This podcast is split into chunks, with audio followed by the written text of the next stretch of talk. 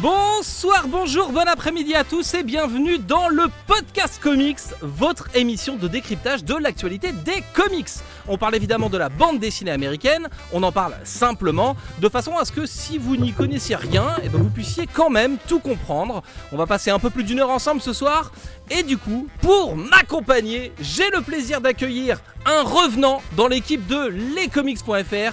Il était viré, il n'est plus viré, c'est Wolf. Salut Wolf Salut à tous Et aujourd'hui, on va parler donc du LGS Comic Con, de Lyon Comics Game Show.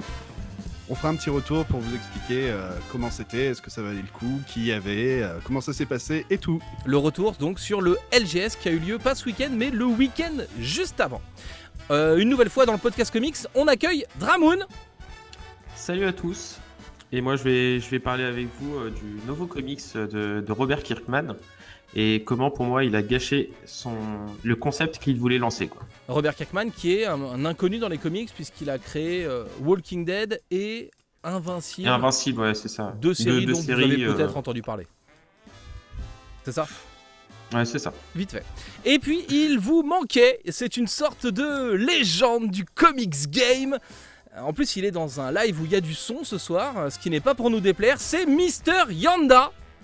Salut tout le monde et en plus j'ai du son, je suis euh, je ne suis pas le revenant mais j'ai du son, je suis là et moi ce soir je vais vous parler d'une sortie récente en VO Heroes in Crisis, le premier numéro de la maxi-série Event de chez DC écrit par Tom King.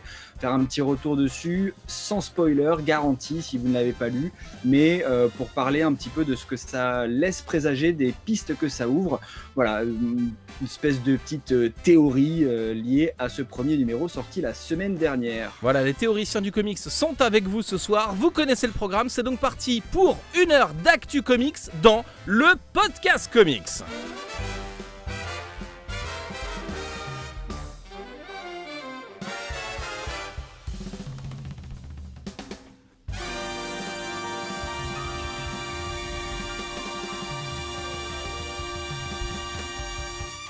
Il en peut plus avec sa trompette. Et avant de commencer, on va euh, faire un petit coucou aux gens qui sont avec nous sur le chat et puis on attaquera notre, notre gros dossier de la quinzaine. Il y a déjà Florent Bull qui est avec nous. Ça va particulièrement t'intéresser Florent quand on va parler du TGS et du LGS, le Lyon Game Show, puisque tu fais partie de l'équipe du TGS TV.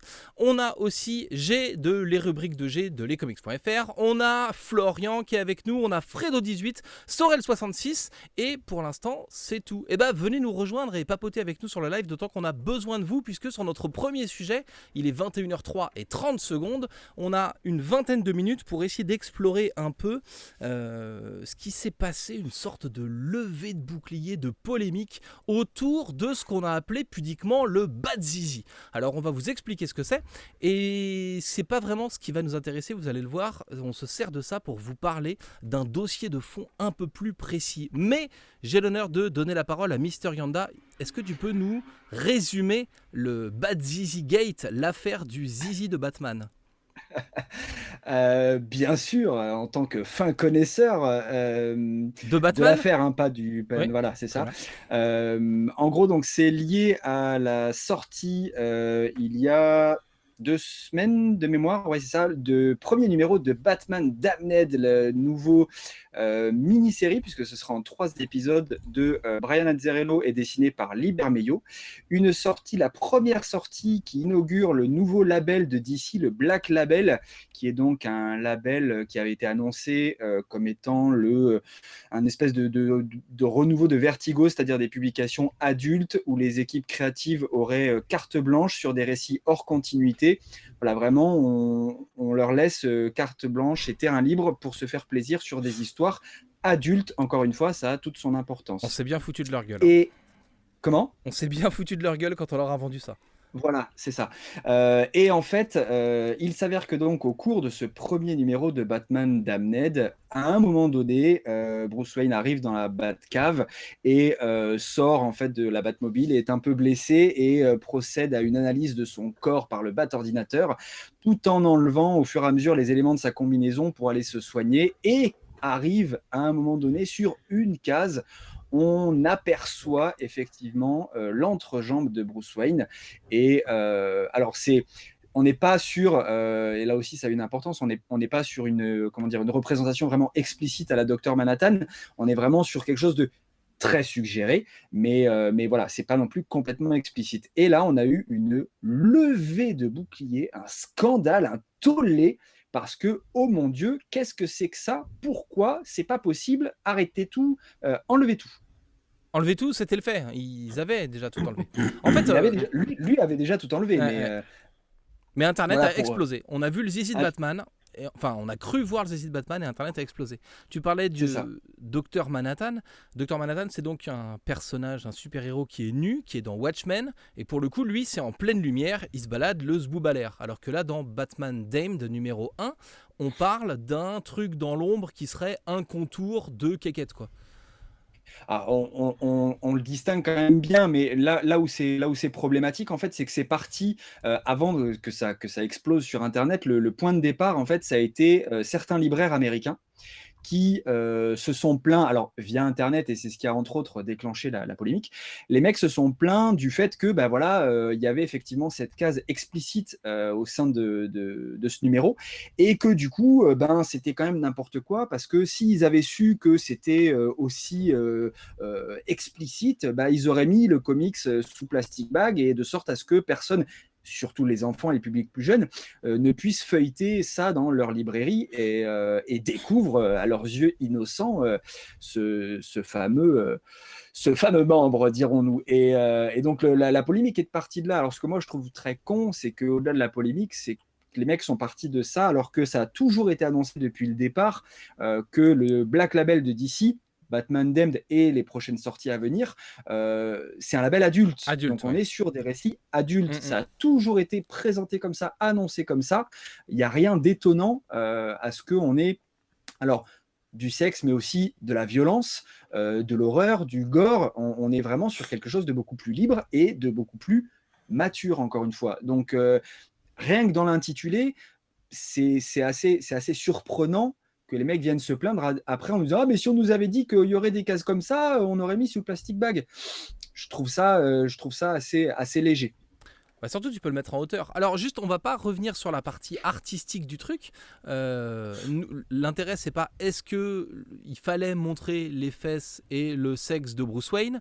Euh, est-ce que ça se justifie dans l'histoire? Est-ce que tout ça, on n'est pas du tout dans euh, la partie euh, artistique et dans les choix artistiques du truc? Parce qu'à ce moment-là, tu rediscutes tout. Est-ce que C'est nécessaire qu'il ait une voiture ou plus- ou une moto ou un quad ou qu'il ait une cape ou qu'il ait des bottes et tout? Tout est discutable. Donc, on s'intéresse nous vraiment à la, à la réaction en fait et à, et à la traînée de poutre que ça génère sur le net parce que, parce que ça a cassé Internet en deux. Encore, il y a euh, des débats Ouais. enflammés euh, et Il y stériles. a eu des conséquences en plus. Et il y, a- et il y a des conséquences, oui, qui sont que euh, bah, les- dans les rééditions et dans le numérique, on va faire disparaître, on va corriger la case et on va faire disparaître euh, le membre de Batman. Qui va Bah, être- le, numérique, ça, le numérique, ça a déjà été fait, je crois. Ouais. Et de toute façon, pour le moment, il n'y a toujours pas de réimpression de, de programmer. Donc là, officiellement, elles ont, même, elles ont même été annulées en fait. Ouais. Les- il, a, été question effectivement quand le, quand, quand- le scandale a éclaté, euh, d'ici a très vite euh, pris le parti en fait des, des- plaignants, on va dire, et euh, on dit oui oui oui oui, on corrige la version digitale immédiatement, on rajoute une grosse ombre de façon à ce qu'on voit plus rien du tout, et pour les futures versions, on sera effectivement sur quelque chose de corrigé.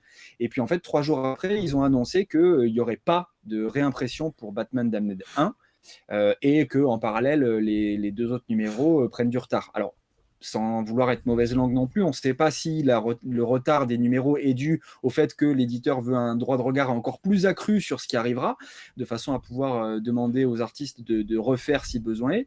Mais, euh, toujours est-il que euh, ce premier numéro de Batman Damned n'est pour l'instant pas prévu en réimpression. Ça a été annulé. C'est The Crust qui a la réponse en fait sur le chat. Il dit en plus la tub est quand même mal dessinée. Ça se trouve, c'est juste qu'elle est mal dessinée. C'est pour ça qu'ils l'ont enlevé des, des réimpressions. Ouais, ce qui est, on, on attendra de voir euh, du coup dans la version française proposée par Urban Comics si on a une version censurée ou si on a une version euh, director's cut de tout ça.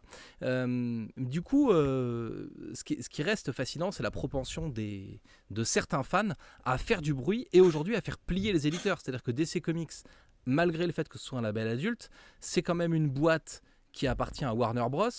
Euh, c'est quand même, ils sont cotés en bourse, enfin bref, je sais pas, il y a des intérêts financiers en tout cas, euh, assez pour que bah, s'il y a une levée de bouclier euh, sur les réseaux sociaux et si les fans gueulent, eh ben, on soit capable de corriger complètement une œuvre artistique, qu'elle nous plaise mais, mais, le, mais le produit d'artiste, on soit capable de, de, le faire rentrer dans des logiques industrielles pour que personne ne gueule contre cette boîte. Et en fait, c'est aussi ce qu'on voit dans le, dans le cinéma, dans les fameux retouches de studio qui ampute une partie de la vision des réalisateurs qui pourtant ont été ont été engagés pour faire le film. la question de Batman est-il juif, est-il circoncis arrive sur le chat. D'abord, on s'en fout. Et la deuxième réponse, c'est oui, évidemment. Les, les plus grands créateurs de super-héros étant juifs, on peut considérer que tous les super-héros sont juifs. Et nous, ça nous va Après, très bien. Après, tu peux, même, tu peux même pousser le truc, pardon Ramoun, tu peux même pousser le truc euh, au-delà de ça. En fait, il faut savoir que, euh, alors c'est le point culturel euh, du jour, il faut savoir que la, la circoncision aux États-Unis est quelque chose de très répandu. Tout à fait. hors cadre religieux. c'est simplement en fait pour des raisons d'hygiène. C'est quelque chose de très courant là-bas. Que tu sois juif, catho, musulman, hébreu, bouddhiste, ce que tu veux, c'est plus sur des raisons d'hygiène. Donc c'est assez peu étonnant en fait que euh, la représentation euh, soit celle-ci. Mais on fera une autre émission sur euh, un point crucial qui est comment avoir le gland propre quand on a un prépuce. Ce sera donc le thème d'une prochaine émission. la proportion des fans à s'affoler pour rien, Enfin, il y, a plein, plein d'exemples euh, là ces dernières années. On peut repenser vite fait au Spider-Woman de Manara, qui était trop explicite. On peut penser à Frank Shaw et à ses couvertures qui se fait régulièrement taper sur les doigts parce que euh, elles sont trop sexy ou tout. On peut penser à la couverture alternative de Batgirl 41 où, euh, comme il y avait le Joker et que ça rappelait The Killing Joke, c'est pareil, il a fallu interdire cette couverture et tout. Enfin, est-ce qu'on n'a pas une propension à, à gueuler pour rien quoi? Enfin, ben, ce, qui est, ce, qui est, surtout dommage, c'est que les gens, euh, les gens gueulent, mais au final, personne ne revient sur la qualité du titre, par contre. Et c'est quand même, euh, c'est quand même, euh, c'est dommage. C'est-à-dire qu'on se retrouve à faire de la pub sur certains titres, surtout pour des, pour des points qui sont, qui sont quand même anodins, je trouve. Comme tu vois, quand tu, quand tu cites Manara, enfin forcément, tu demandes à Manara de faire une couverture, donc tu sais qu'il va faire du Manara. Quoi. Manara, c'est un artiste de BD érotique ou érotique. on est d'accord. Mais donc, du coup, forcément, euh, tu lui demandes de faire une couverture, le mec, il va te faire une couverture dans son style. Donc, à un moment, tu dois pas être, euh, tu dois pas être étonné, quoi. Quand tu demandes euh, à Francho de faire des dessins, tu sais que Francho, il y va franco également, quoi. Donc, il y a un moment, ce qui est, ce frustrant, c'est que les mecs, ils s'attardent sur des, sur des, sur des problématiques et tous les titres que tu viens de citer, le problème, c'est qu'après, on les cite plus par rapport à leur qualité, par rapport à ce qui, à ce qu'ils sont. Parce que, le, en l'occurrence, le premier numéro de Batman Dead, il est très bon, il est, il est vraiment, il est vraiment bien rythmé, etc. Mais ça, personne ne le dit, tout le monde s'en fout. Les gens le enfin, en parlent que pour le bad Maintenant, les gens le vendent euh, quasiment à des centaines de dollars avec la spéculation. Mais personne ne revient sur la qualité du titre. Et tous les titres que tu viens de citer, même le Bad Girl 41, etc., c'est frustrant qu'on ne revienne pas sur ces titres-là par rapport à ce qu'ils apportent, à ce qu'ils ce racontent, etc. On n'en parle que pour les polémiques. Quoi. C'est clair que si on avait parlé du Batman 41 pour la qualité du titre, on en aurait beaucoup moins parlé. Euh, de quoi ça parle Batman Damned au final? Euh, Batman Damned, en fait, c'est une histoire euh, un peu horrifique, on va dire une enquête enquête horrifique. voilà, le, Joker est mort et, Batman se retrouve à devoir mener l'enquête. On va pas trop en dire pour, pour pas spoiler, mais, mais voilà, on est dans une ambiance assez, assez mystico-policière. Et euh, alors, on est effectivement à des années-lumière, en plus, pour l'instant, de tout euh, propos euh, sexuel à proprement parler. Mais, mais du coup, voilà, c'est, c'est, ça n'a absolument rien à voir. C'est vraiment, on a focalisé toute l'attention sur une case. Et c'est vraiment ça en plus, puisque c'est quelque chose qui, qui, est, qui apparaît sur une case et c'est tout.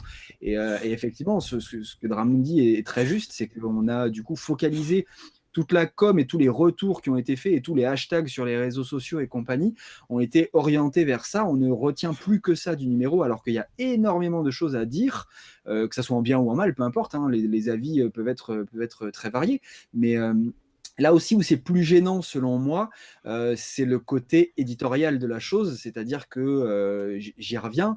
Le Black Label de DC est un truc qui parle quand même depuis presque, presque un an maintenant.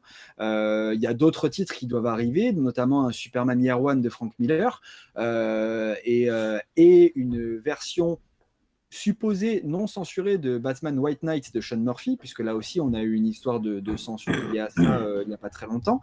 Et, euh, et, au final, un label qui nous, qui nous est euh, vendu et présenté comme proposant des publications adultes, matures, et où les équipes créatives ont vraiment carte blanche et peuvent s'éclater sur les licences puisqu'on est sur des récits hors continuité, ben en fait, ta carte blanche, tu as plutôt carte grise en fait, parce que tu peux pas non plus faire ce que tu veux. Et c'est d'autant plus dommage surtout sur un personnage comme Batman, qui certes est hyper emblématique, mais euh, bon, on est, quand même, euh, on, est quand même plus vraiment dans ce qui avait été annoncé au départ. Alors, qu'est-ce que ça laisse présager pour la suite? Est-ce qu'au final, on va se retrouver avec un, autre euh, label lambda, on va dire, et où les équipes créa auront pas vraiment carte blanche et devront quand même rentrer dans certains clous? C'est dommage. Même si nous, on n'a pas le, nous Européens, on n'a pas le même rapport à la, sexualité dans la BD que, les Américains. C'est, quand même dommage que sur le coup, DC et pas euh, en gros euh, taper du poing sur la table en disant bah non les mecs, ça a toujours été présenté comme étant un label adulte. À partir de là, euh, qui est du gore, qui est de l'horreur, qui est quelques représentations un peu un peu sexuelles ou osées, les gars, ça fait partie du truc, hein, on l'a toujours annoncé comme ça, donc c'est comme ça, on va pas venir euh, saper le travail des artistes, comme tu l'as dit Matt, euh, derrière, puisque ben, mine de rien, la case de Libermillo, elle est purement et simplement retouchée, puisque c'est pas lui qui a refait euh, l'ombrage, c'est derrière, on est passé en digital pour dire, attends, est-ce qu'on va mettre un gros point noir là sur ton superbe dessin, parce que c'était vraiment trop joli, on, va plutôt faire un truc un peu moche. Et ça, c'est dommage. Au moment où... C'est surtout qu'en fait, tu, te retrouves. Euh, ton, enfin, on est avec des États-Unis qui sont devenus de plus en plus, euh, on va dire, de plus en plus peureux vis-à-vis de ça. C'est-à-dire que tu regardes, que ce soit les séries qui passent sur les chaînes publiques, euh, que ce soit même les films, les choses comme ça, grand public, en fait, on est passé il y a 20 ans où il y avait quand même des gros mots, quelques scènes de nudité, maintenant à plus de nudité, tout ça doit être caché, des gros mots qui étaient bipés, maintenant des gros mots qui sont bipés flouté, que ce soit à la télé et comme, comme dans d'autres médias, etc. Les États-Unis sont, ont, un regard de plus en plus, euh, euh, de plus en plus censuré en fait vis-à-vis de tout ça. Et au final, le fait qu'une grande maison d'édition comme, euh, comme DC, hein, il ne faut pas oublier que DC Marvel, c'est les Big Two, bah, ils en fait, ils sont obligés de jouer sur cette carte-là. De la même manière que les chaînes publiques jouent cette carte-là, les gros éditeurs jouent cette carte-là également. Et comme tu veux, si tu veux trouver la nudité aujourd'hui dans les séries, faut que tu diriges vers les réseaux privés comme HBO, etc. Et ben pour les comics, je pense que maintenant ça va être pareil. Tu veux du comics grossier, violent, sexuel, et ben au final tu dois te diriger vers les éditeurs euh, plus indépendants. C'est là où je voulais en venir. Au moment où la, où la polémique a commencé à éclater, j'étais en train de lire Orkstern qui vient de sortir chez Paperback euh, en français. C'est une histoire de, de, de, troll de mémoire. Euh, c'est pas cette créature-là, enfin bref, c'est autre chose. Bref, c'est une sorte de truc de gobelin, de troll comme ça. Bref, c'est une société de, de ces créatures-là. Et en fait, il fonctionne uniquement par euh, si t'as pas été gentil, on te coupe le sgeg. Et donc, il y a des mecs qui ont des colliers de sgeg, il y a de la tub qui pend, il y a tout ce que tu veux. quoi. Et du coup, j'étais en train de lire ça, qui est un comics finalement. Hein. ça, et, on nous faisait une polémique pour un, bout de baptiste qui sortait. L'info qui nous manque, elle est, elle est, c'est la source en fait de cette censure. Est-ce que c'est l'éditeur de Batman Damned qui a choisi de censurer lui-même la BD Est-ce que c'est un éditeur de DC Comics, un, chief editor, un, un, directeur qui a choisi de, censurer Est-ce que c'est euh, la présidence de DC Comics? Est-ce que c'est les actionnaires de Warner qui ont fait pression sur DC pour censurer? En fait, on ne sait pas vraiment d'où vient cette censure-là. Euh, ce qui est bien, c'est que ça fait euh, buzzer le titre. dommage qu'il n'y ait pas de réédition, puisque ça fait le jeu des spéculateurs, puisque la version non censurée montait déjà sur, sur les plateformes de vente, et que bah, maintenant qu'on sait qu'il n'y aura pas de réédition, eh bien vous le trouvez à des prix défiant toute concurrence. ne faites pas le jeu de ces salopards de spéculateurs, hein, ça ça vaut pas le coup. Et, et puis voilà, et puis, et puis calmons-nous, calmons-nous, calmons-nous. C'est que de la BD. Des on en a tous un il n'a pas forcément la même taille celui de Batman. Hein. On est d'accord qu'on est, on est quelques-uns à avoir eu des complexes. Hein. Pas de fausse modestie. J'ai eu des complexes à la vision de ce que, de ce que Bruce pouvait proposer à, à Selina. Mais, euh, t'inquiète, il fait froid dans la bataille. est-ce qu'on s'énerve pas un peu pour rien hein? Est-ce qu'on est qu'on pourrait pas simplement profiter d'une, d'une bonne histoire, de choix artistiques et, euh, et pour une fois qu'il y a des artistes qui se mouillent un peu et qui testent des trucs, moi je reproche aux comics d'être un peu mièvre en ce moment. Euh, peut-être que bah, c'est dommage que pour une fois qu'il y ait quelque chose qui sorte un peu du lot, on soit obligé tout de suite de taper dessus. C'est ma conclusion, euh, ma conclusion personnelle. Je sais pas, qu'est-ce que vous en pensez, vous les gars? Ah, Alors, moi, attends, je suis- moi, je- je- Pardon. Moi, j'ai juste une théorie là-dessus, parce que tu te dis, on sait pas qui c'est. Quand tu regardes ce qui se passe euh, chez DC Comics, ah, J'ai pas de musique de Euh, théorie, en ce en ce moment, en ce moment, DC Comics essaye de faire un numéro spécial pour Walmart. Donc, pour remettre un petit peu ces comics dans les supermarchés. Parce que donc aux États-Unis, on a les comics uniquement dans les comic shops. Vu que dans les supermarchés, ils ont été retirés depuis au moins une vingtaine d'années. Et euh, la grande question qui se pose, c'est est-ce que faire une grosse polémique autour d'un titre un peu trop sexualisé, un peu trop euh, tout ça, c'est pas dangereux à un moment où tu essayes de relancer tes comics sur un nouveau marché, qui est donc celui des, des supermarchés, qui permettrait donc de toucher beaucoup plus de gens? Et donc, est-ce que ça pose pas problème quand tu essayes de négocier un nouveau deal en mode on va vous faire un numéro spécial, mais peut-être qu'après ça pourra déboucher sur on retrouvera à nouveau mes comics chez Walmart, de se retrouver avec un truc où on te met ah Ouais, ton gamin il peut tomber sur de la frontale nudité. Justement, t'es dans le label DC Comics, t'as un truc qui est un peu plus euh, grand public. T'es dans le, t'es dans les labels adultes, t'es dans Vertigo, tout ça. T'es pas obligé de l'avoir à ce moment-là dans Walmart. Tu récupères que les titres Rebirth euh, dans ton circuit de distribution un peu familial. Et puis, Je pense, je pense pas que je pense pas que le mec de Walmart qui négocie avec DC, il s'occupe de regarder vraiment ce niveau de détail, de se dire ah ben de toute façon c'est pas pour nous, ah la polémique ça nous concernera pas. Il se dit ça concerne DC, il y a polémique, ça peut être dangereux pour nous, peut-être qu'on va pas faire le deal avec DC, alors on va juste faire le numéro spécial et puis après on laissera tomber. on parle de Walmart du coup qui veulent pas prendre le risque de vendre des comics dans lesquels il y a des Dizzy, par contre qui vendent des cartouches de flingue. Il y a pas de, là il y a pas de. Parce que par, par exemple pour pour donner une image, Archie Comics aux États-Unis marche toujours très bien parce qu'Archie Comics est l'un des seuls euh, comics à être distribué par Toys R Us. Toys R Us ne distribue plus aucun comics à part les comics Archie Comics. Et qui Et sont c'est ce qui fait que ça se vend quand même pas trop mal. et qui sont pas mal les Archie Comics. Du Ah coup, oui, il, y a oui. une, Ah il y a- bon. il y a une vidéo sur la chaîne Wolf in Motion pour tout savoir, euh, même deux, sur euh, Riverdale et sur les comics Archie. Bref, j'espère qu'on vous aura donné envie de découvrir euh, Batman Damned, pas uniquement pour le membre de Batman, mais parce que bah, c'est quand même une histoire de qualité. Et puis, est-ce qu'on peut redescendre un peu, ne pas s'énerver pour rien sur des sujets qui finalement ne sont pas si importants que ça Et si t'as peur de voir un zizi, prends ta douche dans le noir à ce moment-là.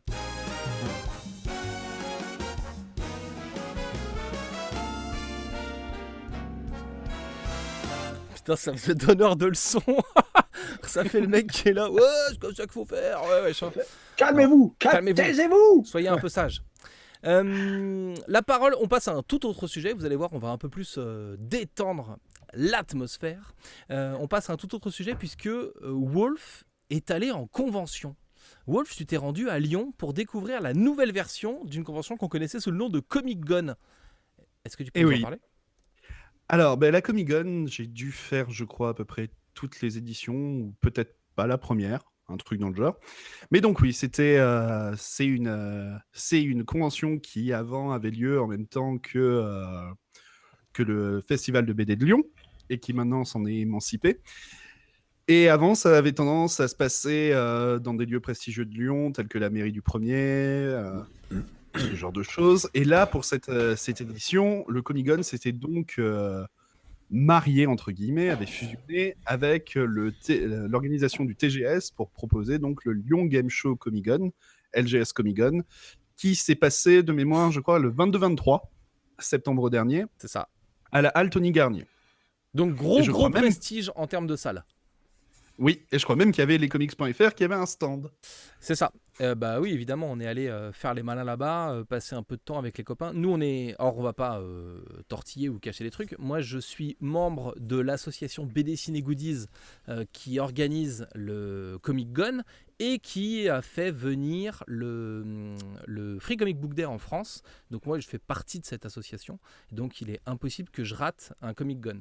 Euh, le Comic Gon, c'était la partie comics de Lyon BD pendant un moment. Ils se sont émancipés l'année dernière et, comme tu le disais, ils ont euh, squatté la halle Tony Garnier. Du coup, il y avait deux vrais espaces. Il y avait un espace LGS dans cette convention et un espace euh, Comic Gon. Comment c'était fait? Oui, voilà, tout à fait. Tu avais un, petit, un espace euh, enclavé qui était donc le, côté euh, Comic-Con et euh, le reste de la Tony Garnier était donc euh, une scène ouverte pour euh, des, des, euh, artistes, des musiciens et euh, des stands de vente, des rencontres avec euh, des stars de cinéma, des, euh, des acteurs, euh, des cosplayers, des youtubeurs, ce genre de choses qu'on retrouve euh, assez fréquemment dans les conventions. Et du coup, on a vu ben, un vrai public de convention. Sur le chat, il y a euh, James qui nous dit que lui, il a vu System of a Down à la Halle Tony Garnier. Nous, on a plutôt vu Bernard Minet et puis les deux ringards de Camelot à la Halle Tony Garnier. Quoi. Ah oui, avoue que t'as kiffé Bernard Minet, hein, les reprises de Bioman. Là, Et on avait même passe-partout. Oui, on a croisé Passe-partout. C'est bousculé avec passe-partout pour rentrer en, en conférence. Euh, du coup, c'était bien ou euh, c'est le moment où on, on se fâche avec Florent Ah, la, fameuse question, la fameuse question.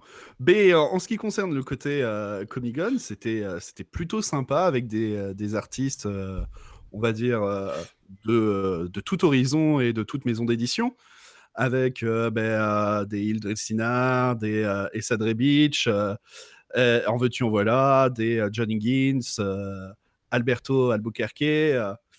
Et euh, aussi, une, euh, ce qui est euh, l'une des particularités de- du Comic-Con, euh, une, une plutôt grande présence d'une artiste allée avec des semi-professionnels, des amateurs et tout de plutôt haut niveau qui proposent des réalisations de plutôt bonne facture. Et qui du coup sont pas hyper chers. Et ce sont Voilà. les futurs très les abordable. qui seront connus demain. quoi. Mais voilà, le truc qui était un petit peu euh, triste pour eux, c'est de voir que ben, malgré tout, sur les deux jours, il n'y a pas eu beaucoup de monde qui, euh, qui est passé à leur stand, qui s'y arrêtait. Les gens avaient plutôt tendance à regarder vite fait, prendre un print euh, quand ils en avaient envie, et à pas vraiment s'intéresser à ce que faisaient euh, les auteurs, ou alors demander des commissions, ces dessins payants que tu fais faire pendant, la convention ou avant la convention. Et en fait, euh, ben, certains de ces, euh, de ces artistes s'ennuyaient un petit peu. En fait, ce qui était hyper. euh, Alors, c'est pas un problème de public qui vient pas voir les artistes. Ce qu'on peut dire, c'est que il manquait quand même globalement de public au, au LGS, puisque tu l'as Oui. dit, euh, les comics.fr y étaient, donc j'ai eu la chance de pouvoir admirer un peu euh, bah, les allées du LGS. Enfin, c'est vrai que on a, on a eu l'habitude de faire des, des game shows. Moi, c'est, j'ai fait deux fois le Toulouse Game Show, une fois le Toulouse Game Show Spring Break. Break. Et là, du coup, c'était à Lyon. Euh, par rapport à ce qu'on a l'habitude de voir en game show, c'est vrai que on, pouvait se sentir un peu seul. C'était un peu léger en termes de visiteurs. Donc, évidemment. Puisqu'en plus les comics ne sont pas le gros pôle d'attraction, hein, les gens s'intéressent euh, beaucoup plus euh, à des, aux conférences de, euh, de comment s'appelle Brigitte Lecordier par exemple, qui faisait la voix de Sangohan dans les dessins animés Dragon Ball et Dragon Ball Z, euh, qui ont avec, enfin les conférences de Passepartout faisaient le plein. Il y avait euh, les rencontres dédicaces de, de Richard Dean Anderson, donc qui joue MacGyver et qui joue dans Stargate SG1. Euh, et du coup, c'est plutôt ces trucs-là qui faisaient le plein, le concert de Bernard Minet ou ce genre de choses, plutôt que les stands de vente qui étaient plutôt honnêtes pour un salon geek qui avait énormément de bouquins, énormément de libraires qui étaient représentés, énormément d'éditeurs. Il y avait vraiment des bouquins partout.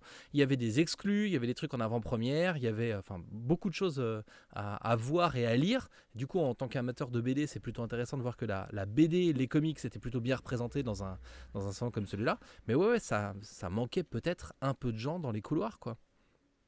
Mm. Et euh, voir que euh, la fusion entre les deux, au final, n'était peut-être pas si bien faite que ça. Parce que c'est vrai qu'au final, euh, le Comic-Con avait l'air de plus renvoyer vers le LGS et pas vraiment l'inverse. T'a- T'avais pas vraiment de trucs qui te disaient Ah, n'oublie pas d'aller là-bas, tu as tous les artistes comics, euh, machin. Si ça n'avait pas été fait par le Comic-Con, t'avais aucune indication, aucun, aucun truc dessus. Et au final, on s'est retrouvé avec des gens qui avaient tendance plus à acheter une pop sur un stand random de vente d'objets geeks plutôt que quelqu'un qui allait t'acheter euh, ben, un print ou un comics euh, en édition limitée fait exprès par l'occasion par euh, un éditeur et l'association. C'est un peu, c'est un peu dommage. C'est un peu cette sensation d'être au mariage d'un pote euh, que t'aimes bien avec une fille un petit peu vulgaire et tout, mais tu te sens obligé d'être là. Tu te sens obligé d'être là pour soutenir ce pote et tout. Et au final, tu sens que la, la sauce prend pas trop, quoi. Du coup, c'était qui euh, le vulgaire? C'était le comics ou c'était plutôt le manga jeu vidéo? Avec qui t'as envie de te fâcher aujourd'hui? C'était pas les comics.fr Ah, qui faisait le côté vulgaire, oui, c'était nous. Ouais. Euh, après, voilà, globalement, euh, l'événement est hyper cool. C'est hyper, enfin, le casting d'auteurs euh, de comics, même à l'artiste est hyper, hyper ambitieux. Euh, moi, pour en faire quelques-uns, il y a un truc qui commence à me, à me gêner, c'est que j'ai l'impression de voir toujours les mêmes. Pour être honnête, Oui. le- le Comic Gone, j'ai l'impression de voir toujours les mêmes artistes à l'artiste et on perd un peu le côté événementiel. Du point de vue des artistes invités, bah, c'est la troisième fois qu'on voit Alberto Jiménez Albuquerque qui fait Letter 44 chez Glénat, qui bosse pour Marvel maintenant, qui fait des planches pour Marvel. Il nous a montré, il fait des trucs magnifiques Malade. de, de ouf. Euh, en revanche, voilà, enfin, c'est un artiste que j'adore, qui est hyper sympa. C'est toujours un plaisir de le voir en convention. En plus, il nous reconnaît, donc c'est bon pour notre ego. Mais, euh, mais oui, oui, il n'y a, pas de- y a pas de côté événementiel dans ces trucs-là. Enfin, c'est pareil, quand tu vas dans un game show, euh, tu vois toujours les mêmes. Tu vois toujours les deux mêmes acteurs de Camelot. Celui qui jouait euh, Couillère Arthur, euh, donc j'ai oublié le nom, là, le Burgonde. Et puis, euh, Cadoc. et puis l'assistant de. de c'est pas, non, c'est pas Cadoc qu'on a vu. C'est le, le Burgonde. Arthur Ah, le Pas la- Burgonde. pas Le la fromage pour le dessert. Et puis le, le grand maigre qui est toujours avec Attila. Du coup, c'est ces deux mecs-là qui sont toujours dans les game shows. Euh, t'as toujours passe-partout dans les game shows. T'as souvent euh, Brigitte Lecordier. T'as toujours Bernard Minet. Du coup, ça perd peut-être un peu de cette magie et de ce côté événementiel. Et je me demande si le, le souci, c'était pas en fait la multiplication des salons, puisque quand tu regardes euh, les invités qu'on arrive à avoir dans les salons ou qu'on tente de solliciter dans les salons, euh, par exemple au salon du Mans, euh, Geek Life, euh, il y a beaucoup de trucs qui vont se recouper avec. euh, Enfin, beaucoup d'invités qu'on a, par exemple, vont être aussi euh, au Comic Con avant ou ce genre de choses. Est-ce qu'on manque pas d'invités simplement pour, euh, Mm. pour des événements qui se multiplient quoi? C'est c'est ce qui me sidère aussi quand tu regardes par rapport à ce qui se passe en dehors de chez nous. Euh, moi, il y a un salon qui me, qui me tente vachement de plus en plus, c'est la FACT. Ouais, en Belgique. La FACT en, en Belgique. Chaque année, ils ont des, euh, des affiches de, de fous, et c'est des gens que tu ne retrouves pas ailleurs. Trois quarts du temps, tu ne les retrouves pas ailleurs. Tu as les trois quatre que, bon, bien sûr, tu as déjà vu en France euh, un mois avant, mais euh, très souvent, ils, arrivent à te trouver des gens. Bon, bien sûr, c'est certainement des moyens complètement différents et euh, un public beaucoup plus euh, spécialisé, mais quand même, ils arrivent à te faire des trucs que euh, on n'a pas chez nous. Du coup, si vous avez raté le LGS, globalement l'affiche était hyper bien. Nous, on est un peu déçus parce que ça manquait de monde et que bah, on a eu le temps de papoter entre nous hein, sur la table de lescomics.fr avec les artistes invités, c'était cool. En revanche, vous avez raté et il faudra pas le rater la prochaine fois. bah, les artistes étaient hyper disponibles. C'était pas la course pour avoir un dessin. Tu pouvais vraiment parler avec des artistes. Il y avait des mecs qui étaient un peu esselés à leur table et tu pouvais vraiment, avais le temps de discuter avec eux. Euh, du coup, bah, les tarifs étaient pas non plus euh, démentiels. On pouvait s'acheter pour des tr- tarifs à peu près raisonnables des commissions, donc des dessins de commande. On pouvait s'acheter des prints, on pouvait faire plein de trucs, euh, signer ses comics et tout.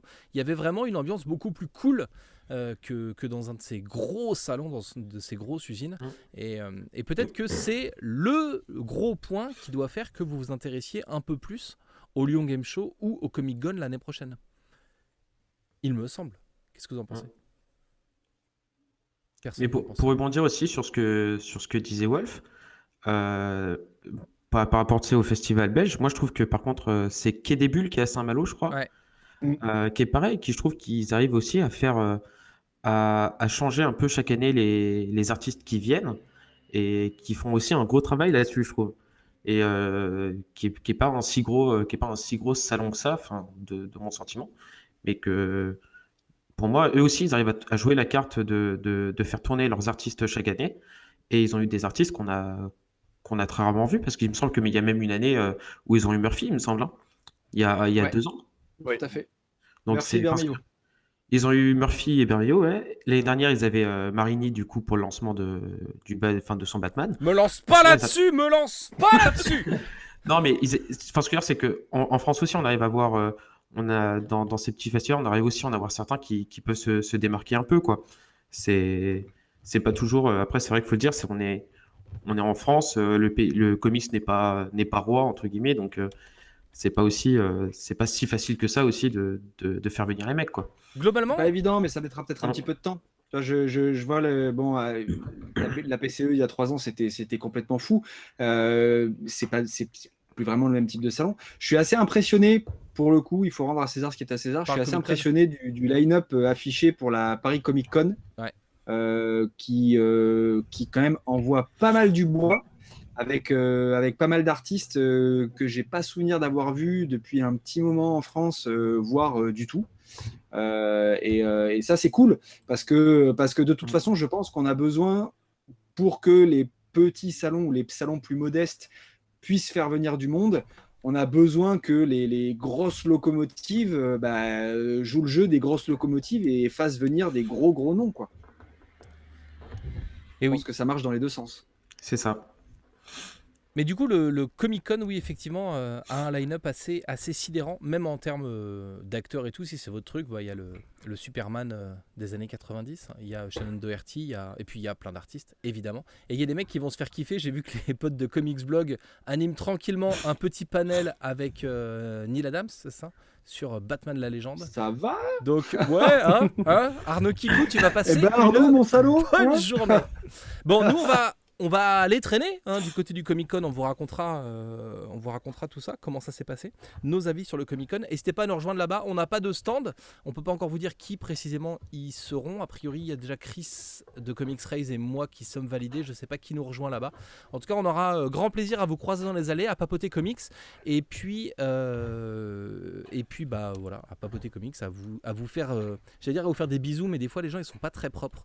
Alors plutôt à vous dire bonjour et à vous faire une bonne petite tape dans le dos. Voilà, c'était notre tour sur le LGS, un line-up formidable, pas assez de public et du coup bah une petite déception, mais on vous attend là-bas l'année prochaine. Dramoun, ça va être ton moment de gloire. Après avoir parlé de salon, après avoir parlé de polémique, on va enfin pouvoir parler de comics. On va enfin pouvoir parler de BD. Puisque, Dramoun, tu voulais nous parler du nouveau titre de Robert Kirkman, le créateur de Walking Dead, qui continue à faire des comics. Alors, si je veux vous parler de ce titre, en fait, c'est pour une raison euh, spéciale. Alors, il faut savoir qu'il y a, un an, un an et demi, euh, il y avait, euh, il y avait un article qui était sorti aux États-Unis qui parlait des baisses des ventes des comics de manière générale, qu'il y avait que certains titres qui te restaient tout et qu'il y avait du coup beaucoup, beaucoup de titres chez les éditeurs indépendants qui vendaient pas, qui étaient difficiles, situation difficile pour les auteurs. hein. De toute façon, on connaît ça, notamment avec la franco-belge également. Et euh, ce qui s'est passé, c'est que euh, Robert Kirkman a, euh, dans, dans l'article, il parle notamment de l'impact de la communication et de la publicité sur les ventes. Et Robert Kirkman avait dit à l'époque, oui, euh, elle est où l'époque où quand on était gamin et qu'on allait dans, euh, un comic shop et qu'on tombait sur un titre, on disait, oh, je veux le prendre, etc. Alors, qu'est-ce qu'il a fait Robert Kirkman? Il y a maintenant euh, trois mois, il a sorti un comic qui s'appelle Die, Die, Die. Il en a pas parlé, zéro pub, zéro communication. Et euh, tous ceux qui sont allés en comic shop le mercredi, jour des sorties aux États-Unis, ont pu tomber sur ce comics dont ils n'avaient rien entendu parler.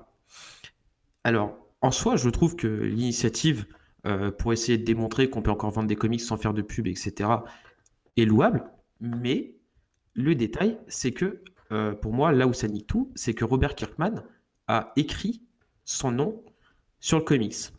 Donc en soi, comme on l'a dit en intro, Robert Kirkman, c'est pas n'importe qui. C'est le papa de Walking Dead, c'est le papa de Invincible, c'est le papa de beaucoup de comics qui, marchent très bien. Euh, Walking Dead qui fait des ventes, qui fait encore des ventes monstres après toutes ces années.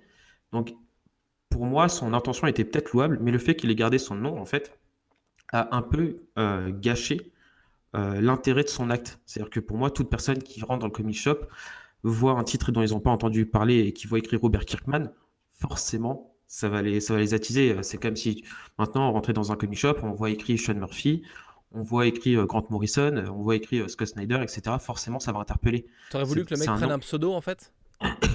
Ben, j'aurais, moi, j'aurais préféré qu'il fasse, euh, qu'il prenne, soit qu'il prenne un pseudo, ou soit qu'il écrive pas son nom, quoi. Enfin, si, si tu veux vraiment montrer que la pub et la com euh, jouent plus et que tu peux acheter un comics sans rien en, en entendre parler, euh, en te lançant comme ça, bah, t'écris, t'écris pas ton nom, quoi.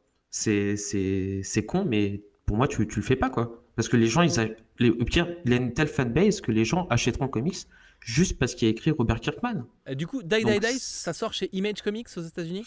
Alors ça sort chez Image Comics. Le, le, le comics n'est pas, pas mauvais. hein. C'est, c'est un bon petit moment de détente. Moi, c'est ce que j'appelle de la lecture popcorn. Quoi. C'est, tu lis ça, tu passes un bon moment, tu t'éclates. Après, tu auras, oublié après la lecture, mais tu passes. euh, c'est assez sympa. Quoi.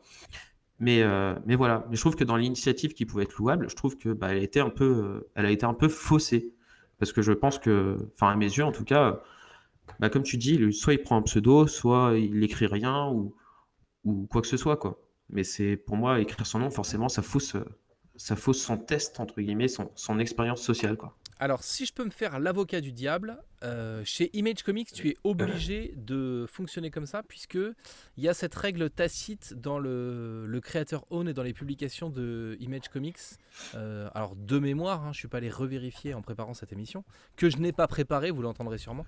Euh, du coup, quand tu publies chez Image Comics, les droits et les retombées des trois premiers numéros vont entièrement à Image, et à partir du 4, tu peux récupérer l'intégralité de tes, de thunes. Coup, Image a amorti en fait euh, sa publication comme ça. Parce que, euh, en théorie, c'est toujours les trois premiers numéros d'une série qui vendent le plus. Et du coup, étant donné que Robert Kirkman euh, est maintenant dans le staff, alors j'ai plus son intitulé exact, mais il est très, ah bah, très il est... En fait, il est CEO. Voilà, donc il est boss de, de Image Comics. Donc tu peux pas, quand t'es boss de Image. Comics, niquer ton propre système et puis empêcher ta boîte de gagner de la thune. Donc son truc aurait pu fonctionner, mais uniquement s'il avait fait une publication chez un autre éditeur finalement, tu penses pas? Ouais, bah en fait, il est boss du système et puis en plus, euh, le comics est publié sur son label à lui, donc euh, le label euh, Skybound. Skybound, ouais. Donc du coup, c'est, enfin, bah, comme tu dis, forcément, en plus, c'est-à-dire que les enjeux pour Image sont importants, mais c'est-à-dire que, ouais, soit au au pire publié chez quelqu'un d'autre ou quoi que ce soit, mais du coup, tu tomberais dans la même, dans la même problé- problématique. Ou sinon, de, de, de faire, parce qu'ils sont deux à écrire en fait, ils sont deux à écrire le titre. Et euh, tu peux au pire euh, juste écrire le nom de, de Scott Gimple, tu vois, qui est, qui est le co-auteur euh, sur la série. Euh, et t'écris pas le nom de Robert Kirkman, quoi. Pour rejoindre Tu vois? le- le- le- l'expérience de Robert Kirkman, est-ce que vous avez un souvenir d'une série que vous avez achetée juste pour la série sans vous intéresser plus que ça aux auteurs, sans être. euh, Enfin, une pure découverte comme ça, que vous avez feuilleté et vous êtes dit, bon, bah ça, ça m'intéresse, je vais le prendre? Ouais, mais c'est rare. Moi, per- perso, en fait, je fonctionne, enfin, quand, quand je vais dans, quand je vais dans, dans une librairie, en fait, c'est, ou quand je regarde les sorties, il y a certains auteurs auxquels je fais complètement confiance. C'est-à-dire que moi, il y a certains, euh, moi, tu mets Brian Kevogan, euh, peu importe l'histoire, j'achète. hein. Je suis, je suis un gros pigeon. Euh, de la même manière que pour euh, Comics Grincheux, t'écris Grant Morrison, euh, il achète trois fois, donc c'est encore plus, tu vois. Oui, il en achète Mais, un pour le lire, un pour le conserver et un pour le salir. Un pour le souiller, ouais. Mais euh, non, mais moi, je sais qu'il y a des auteurs, dès que je vois le nom, j'y vais sincèrement les yeux fermés. Des fois, on est un peu déçu, des fois, euh, on, découvre une perle rare, mais euh, je pense qu'on est tous, on est tous les quatre, à avoir certains auteurs de prédilection auxquels on donnera forcément une chance, peu importe le titre. Ça, je suis d'accord avec toi, mais est-ce qu'on peut encore découvrir Robert Kirkman dit on ne découvre plus un titre sans la promo, sans les auteurs. Est-ce qu'il y a encore des titres dernièrement que vous avez pu découvrir juste Tu vois, moi, l'exemple que j'ai là, par exemple, c'est Rat Queens que j'ai euh, sous les yeux puisque je l'ai ressorti pour autre chose. Euh, c'est un titre qui est, que j'aime beaucoup, qui est sorti chez Urban Comics. Il y a deux tomes euh, et pour lequel je connaissais pas les auteurs et c'est juste euh, le dessin et l'ambiance qui m'ont donné envie de découvrir ce titre, par exemple. Ah ouais, bah moi clairement, hein, régulièrement. Quand à l'époque, euh, c'est con, mais quand je me suis, euh, quand je me suis lancé, moi, c'est quand j'ai commencé à lire du, du Remender, c'est parce que certaines, certaines couvertures m'ont accroché l'œil. Donc euh, j'ai voulu, j'ai feuilleté, et je me suis dit, allez, je me lance. Quand j'avais découvert les premiers comics de, de euh, c'était, un peu pareil. Alors bon, c'était pas les dessins de Lemire, mais, mais, euh, mais c'était, c'était Descender, donc c'était les dessins d'NBN, enfin des choses comme ça. Donc ça, ça arrive encore, et au final, c'est peut-être plus l'aspect graphique qui a tendance à nous attirer, à nous faire feuilleter le comics, lire le synopsis et le prendre, quoi.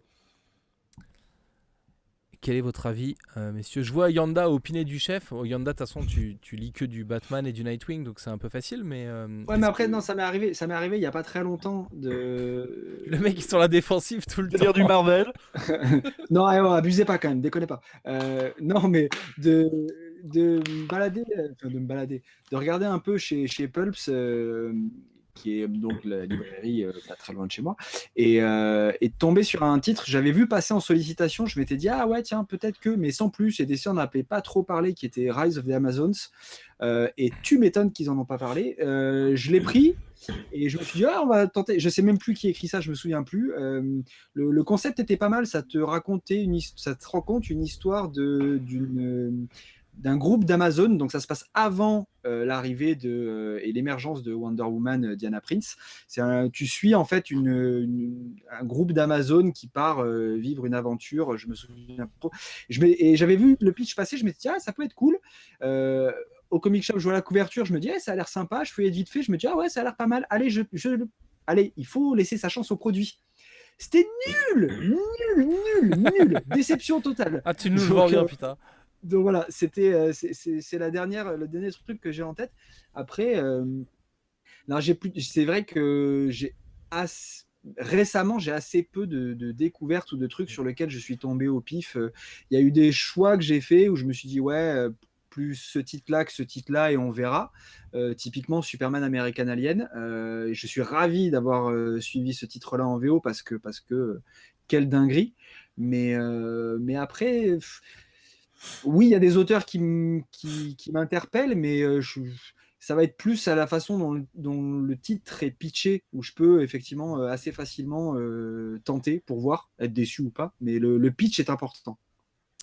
On nous parle aussi de Shirtless Beer Fighter, notamment sur le chat. C'est vrai que c'est un titre complètement dingue et dont on ne connaît pas du tout les auteurs. il faut vraiment s'arrêter sur le pitch ou craquer pour le dessin pour découvrir ce titre dans lequel un mec qui veut, euh, qui contrôle une usine de création de papier toilette, contrôle des ours grâce à du bacon génétiquement modifié pour que les ours attaquent la ville. Et en fait, le gouvernement américain va aller chercher un mec à poil pour péter les ours à main nue.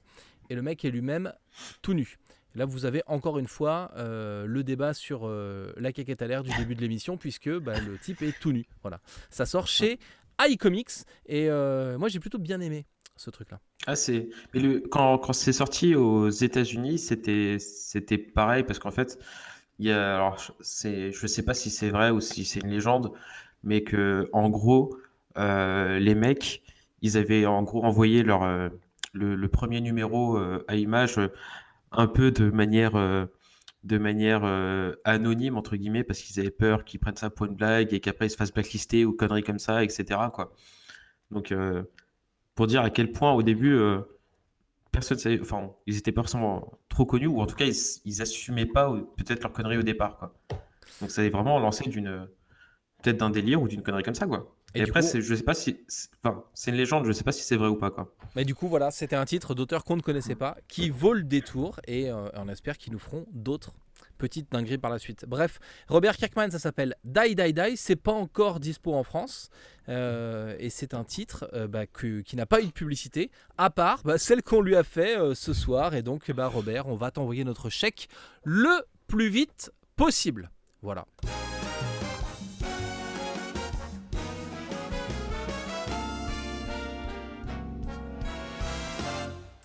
Ça fait très Mister Yanda, je trouve, comme musique, puisque c'est l'instant Yanda.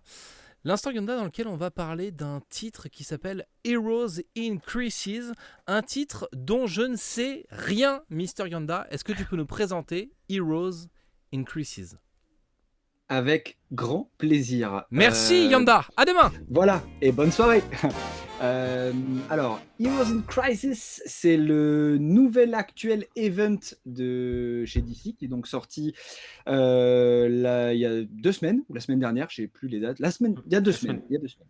Voilà, on va y arriver.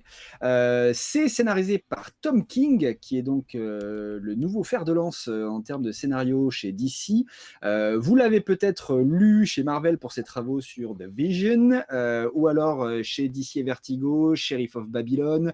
il a également écrit Grayson, il écrit actuellement Batman, il écrit actuellement Mister Miracle qui sort en mai 2019 chez Urban et vous avez intérêt à vous jeter sur cette pépite. Et, tu vas nous faire une vidéo pour nous présenter Mister Miracle Vidéo du J'espère bien, d'ici mai 2019. D'ici mai 2019, ouais, j'espère bien. T'as même le temps de le euh, faire sur cassette vidéo et de le, poster à YouTube. Exactement, de leur envoyer par fax.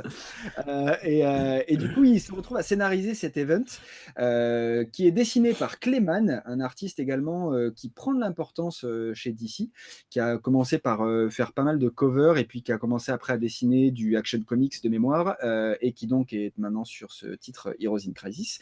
Les couleurs, c'est de Tommy Moret et euh, c'est donc une maxi-série qui initialement était prévue en 7 numéros et qui s'est vue allongée avant la sortie pour finalement devenir une série en neuf numéros. Vous avez ici dans votre tube cathodique la couverture sans le reflet du numéro 1. Euh, alors, de quoi ça parle Heroes in Crisis? Eh, ben, bien, tout simplement. De quoi ça parle euh, Heroes in Crisis?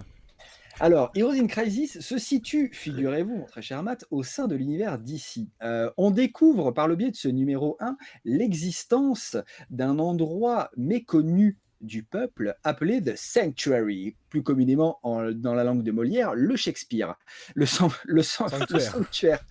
le sanctuaire, donc.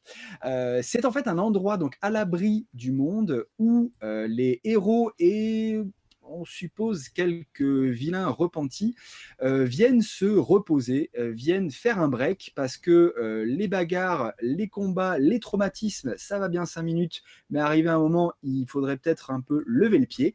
Et donc l'idée, c'est ça en fait. C'est un centre, on, peut dire un centre de thérapie qui est là pour aider les héros à bah, se remettre sur pied à partir du moment où ils sont au nervous breakdown. Et c'est du Tom King? C'est un... Comment? Et c'est du Tom King?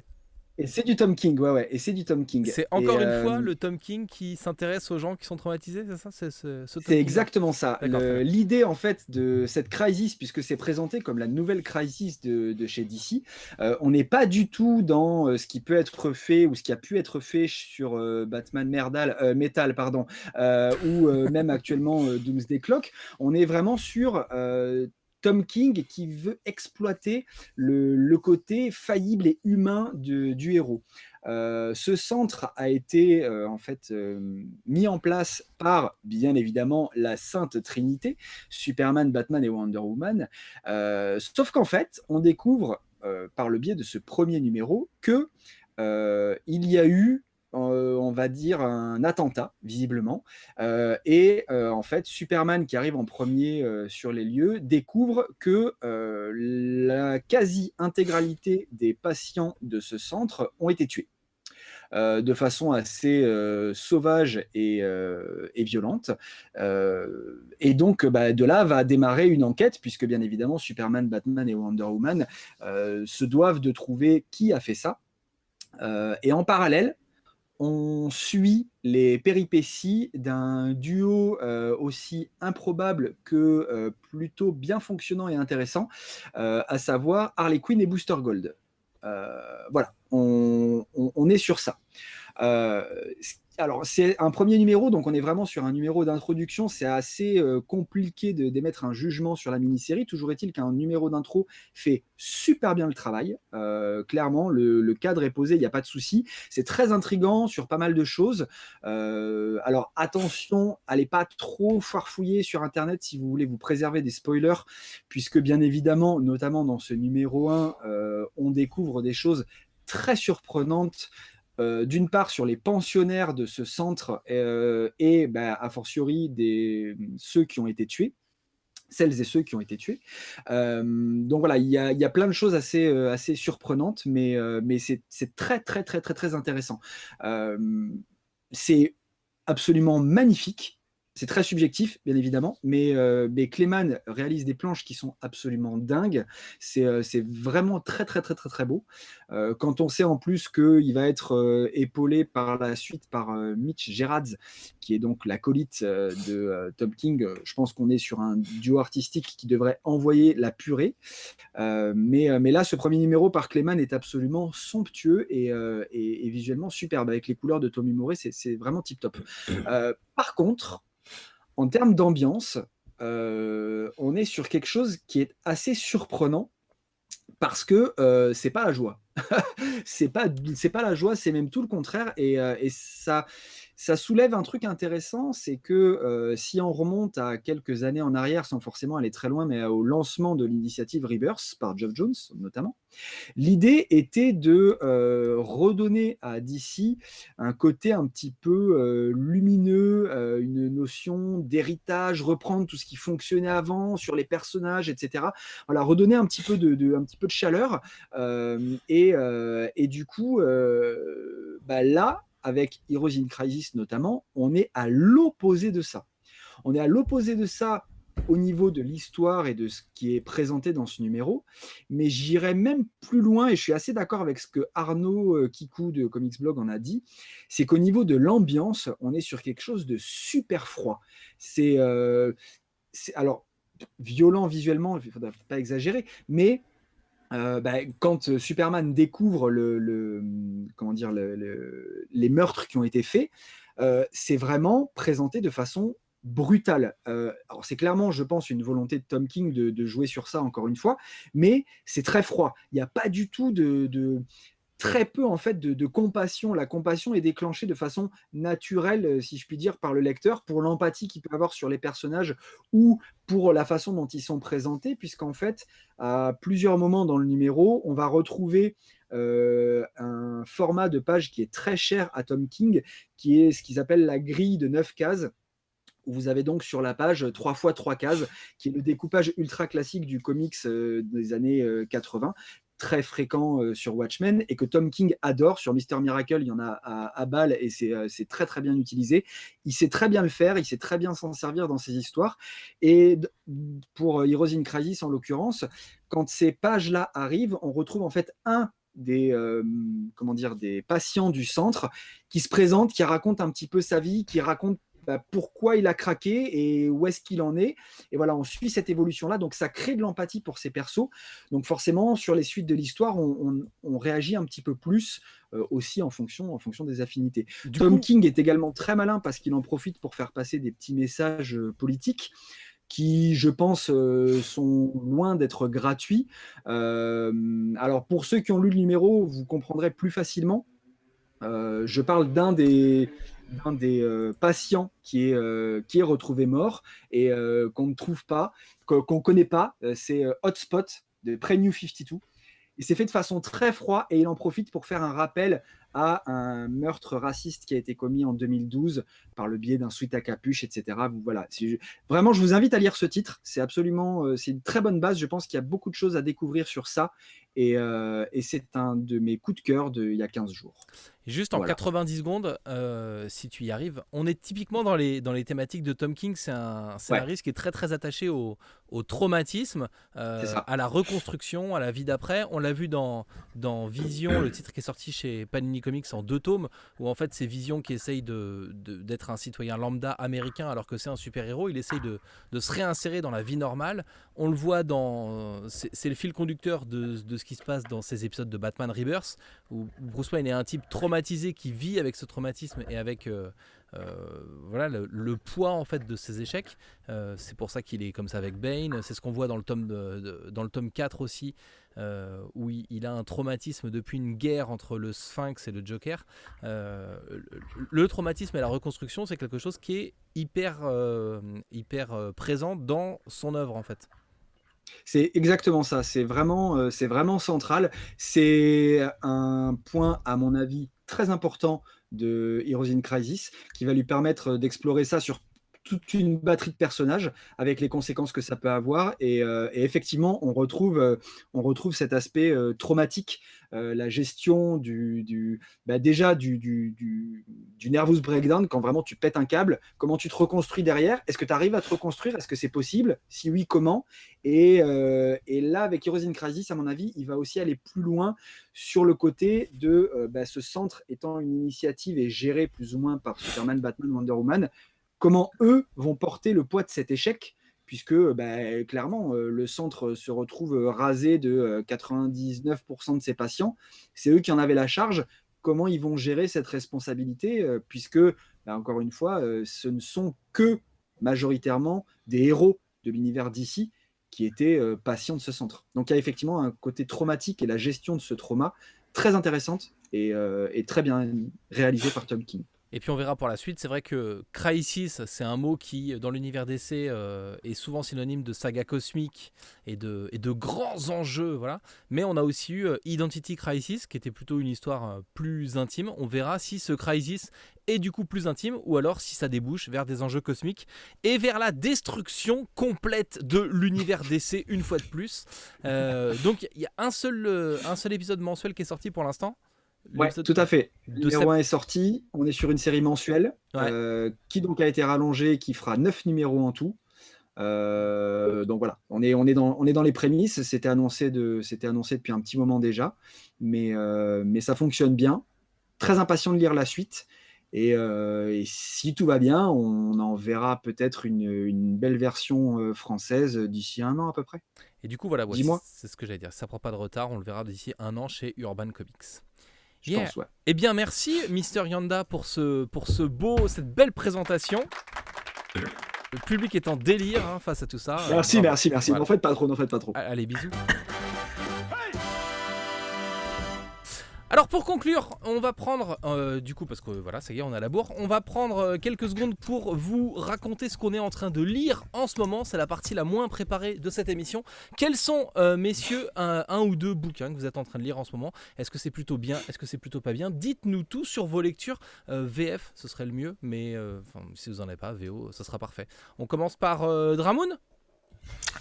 Bah, Du coup, moi, je me suis comme j'en avais parlé la dernière fois, il y a eu les nouveaux titres euh, Vertigo qui sont lancés, donc j'ai suivi ça en VO euh, pour savoir ce que ça donne parce que j'étais assez impatient et je suis plutôt satisfait. Et en VF, ma dernière lecture, c'est ce titre-là, c'est Death Ash, euh, c'est par Matt Kind, qui est le scénariste notamment de la série actuelle de XO, sur XO Manowar, enfin que vous retrouver sur beaucoup beaucoup de séries vaillantes. Et euh, c'est excellent. Ça parle en fait euh, d'un meurtre qu'il y a eu dans une station euh, sous-marine. Et donc du coup, il y a que, en gros, il y avait que sept personnages et donc l'assassin est forcément dans les sept. Donc c'est un, un côté policier. c'est, enfin c'est pas angoissant, mais c'est oppressant dans le sens, voilà, le côté sous-marin, etc. Et c'est vraiment, c'est vraiment top de chez top de chez top. Ça sera, c'est en 4 tomes. Il y en a déjà 3 sortis chez, chez Futuropolis. Et, euh, et ça a été une, ça a été une belle, une belle découverte.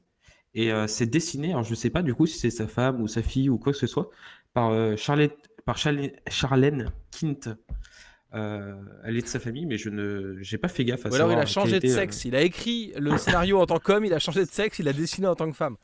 C'est peut-être ça. mais non, mais c'est sincèrement, c'est une, très, une très bonne histoire.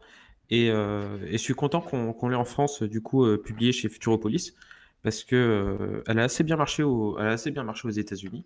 Et, c'est vrai qu'en France, c'est passé un peu inaperçu, mais c'est vraiment un récit, un récit excellent et un récit policier comme, comme Kint sait bien les faire. Wolf, qu'est-ce que tu lis en ce moment? Alors, en ce moment, j'étais sur deux, deux, comics en même temps. J'étais sur A plus A, donc la suite de Archer et Armstrong, qui a été ma première déception chez Bliss Comics, parce que on passe de l'excellence de Archer et Armstrong à une suite qui est quand même bien moins intéressante et bien moins belle visuellement. Euh, mais qui est complète en un tome, donc. Euh, ouais, voilà, qui a l'avantage d'être complète en un tome et qui, euh, malgré tout, dans tout ce qui se passe, est dispensable pour la suite de l'univers Valiant. Et après, je me suis enfin acheté tout ce qui était disponible de, de Star Wars et Dark Vador chez Panini Comics. Et j'ai commencé enfin à lire la nouvelle version qui est valide, qui est canon euh, de l'univers euh, Star Wars. Donc là, je suis avec le premier tome de Star Wars, j'ai dû en lire la moitié. C'est euh, très sympa parce que bah, Cassaday propose quand même des dessins qui sont toujours d'une qualité top. Et le scénario donc se passe entre l'épisode 4 et l'épisode 5 et permet de voir en fait tout ce que fait, tout ce que fait les rebelles entre les deux films. C'est sympa de voir euh, ben, euh, toute la réflexion qu'a Luke par rapport euh, à la mort d'Obi-Wan, au fait qu'il n'arrivera jamais à être un Jedi, qu'il n'arrivera jamais à être digne de son père, qu'il n'arrivera jamais à aider la galaxie. Mais bon, le petit souci, c'est que ben, il n'y a pas trop d'enjeux parce que tu t'inquiètes jamais vraiment pour Han Solo, pour, pour Luke et tout ça, vu que tu sais très bien qu'ils sont dans le film 5, qu'ils n'ont pas perdu de membres, qu'ils sont toujours intacts et tout en fait, il y a que sur le côté psychologique que tu peux un peu jouer. Et j'ai peur que euh, à la longue des 4 ou 5 tomes qu'il y a, ça soit un petit peu euh, euh, saoulant. Et par contre, le côté Dark Vador, lui, m'intéresse vachement parce que comme il n'a pas été vraiment très mis en avant dans les films, tu, tu sais pas trop ce qu'il pense, ce qu'il fait entre les scènes. Donc là, ça permet beaucoup plus de trucs. Tu vois qu'il traîne pas mal avec Jabba, qu'il a l'air de faire des trucs dans le dos de l'empereur. Donc voilà, l'univers Star Wars Made in Marvel en ce moment. Et l'univers Star Wars, c'est un peu ton dada, hein, on peut le dire. C'est Un peu. euh, attaché à tout ça. Star Wars et Disney.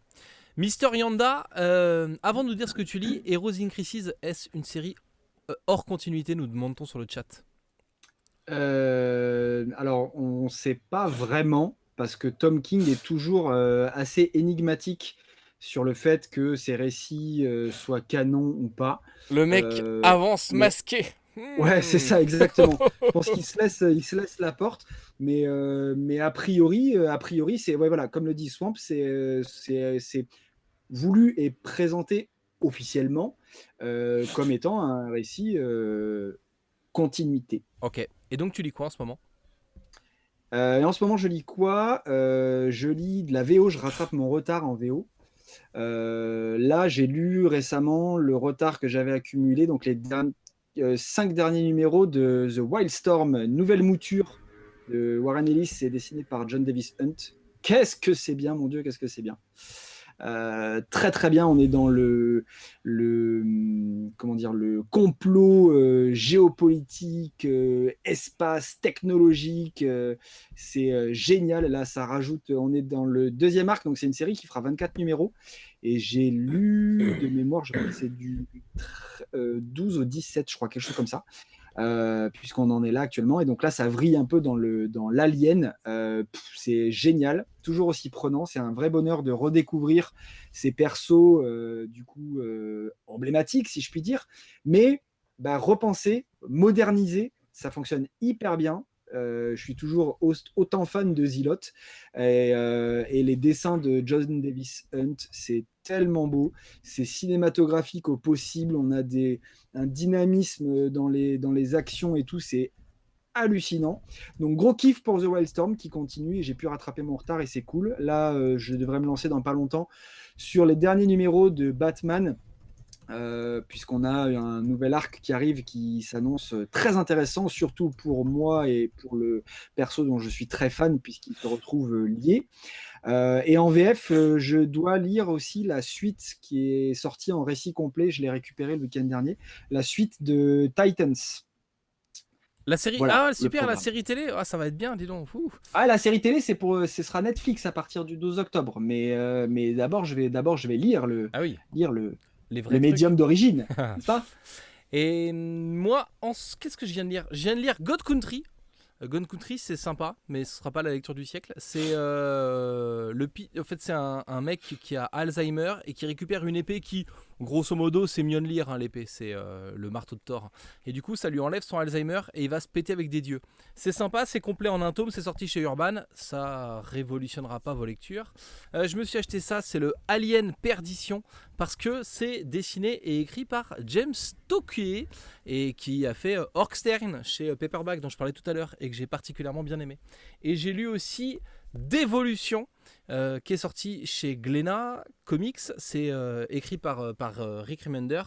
Et si vous êtes un peu agacé par euh, la bêtise ambiante et, euh, et que vous commencez à détester globalement toute l'humanité, ce qui est mon cas actuellement, n'ayons pas peur des mots, et ben ce, ce titre vous fera tout à fait plaisir car en fait ça nous parle du monde d'après, celui dans lequel on a régressé et où on est redevenu euh, des créatures un peu préhistoriques et globalement des abrutis complets. Voilà. Et sinon actuellement je suis en train de lire l'intégrale de Echo de Terry Moore qui est sorti chez Delcourt. Oh. Je suis euh, au troisième, je viens de finir le troisième chapitre je crois et euh, j'adore Terry Moore, j'aime beaucoup cet auteur, que ce soit Rachel Rising, Motor Girl, Echo. J'ai un peu de mal avec Stranger in Paradise, mais j'adore la touche et le style de cet auteur.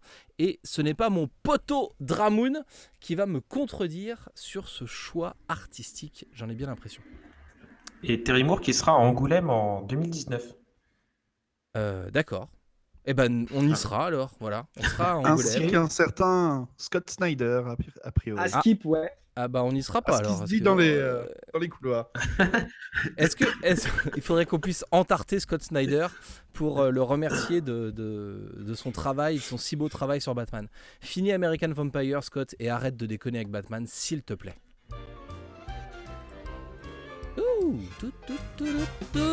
Et c'est fini. Et ben voilà, c'est comme ça que se termine ce nouvel épisode du podcast comics, le podcast qui parle de comics et donc euh, qui s'appelle le podcast comics. On était avec euh, Mister Yanda, on était avec euh, Wolf, on était avec Dramoon, on a passé une heure. Ouais, 9 minutes, ça va. Euh, ensemble pour, euh, pour papoter ensemble de l'actu comics. Cette émission sera dispo en replay en vidéo sur YouTube, mais aussi en podcast audio, évidemment, sur euh, notre nouveau prestataire de podcast, le petit Ocha. On reste avec vous sur le chat pour papoter pendant quelques minutes. On vous remercie d'avoir suivi cette émission. Et, et ben voilà, c'était cool. Merci beaucoup. N'hésitez pas à commenter, à partager, à nous dire ce que vous pensez de cette émission. On était un peu en retard cette euh, donc c'est l'émission de la semaine dernière que vous avez entendu, ce qui veut dire qu'il y a une émission qui arrive normalement jeudi prochain avec de tout nouveaux sujets, de tout nouveaux intervenants et toujours eh ben, ces jingles magnifiques euh, et puis bah, nos petites têtes de lutin. Voilà, je vous laisse écouter la belle musique. Je m'appelle Matt, je vous remercie d'avoir suivi tout ça et n'hésitez pas à nous rejoindre sur lescomics.fr si vous voulez plus de reviews, si vous voulez plus de plein de choses. Voilà, bisous, à bientôt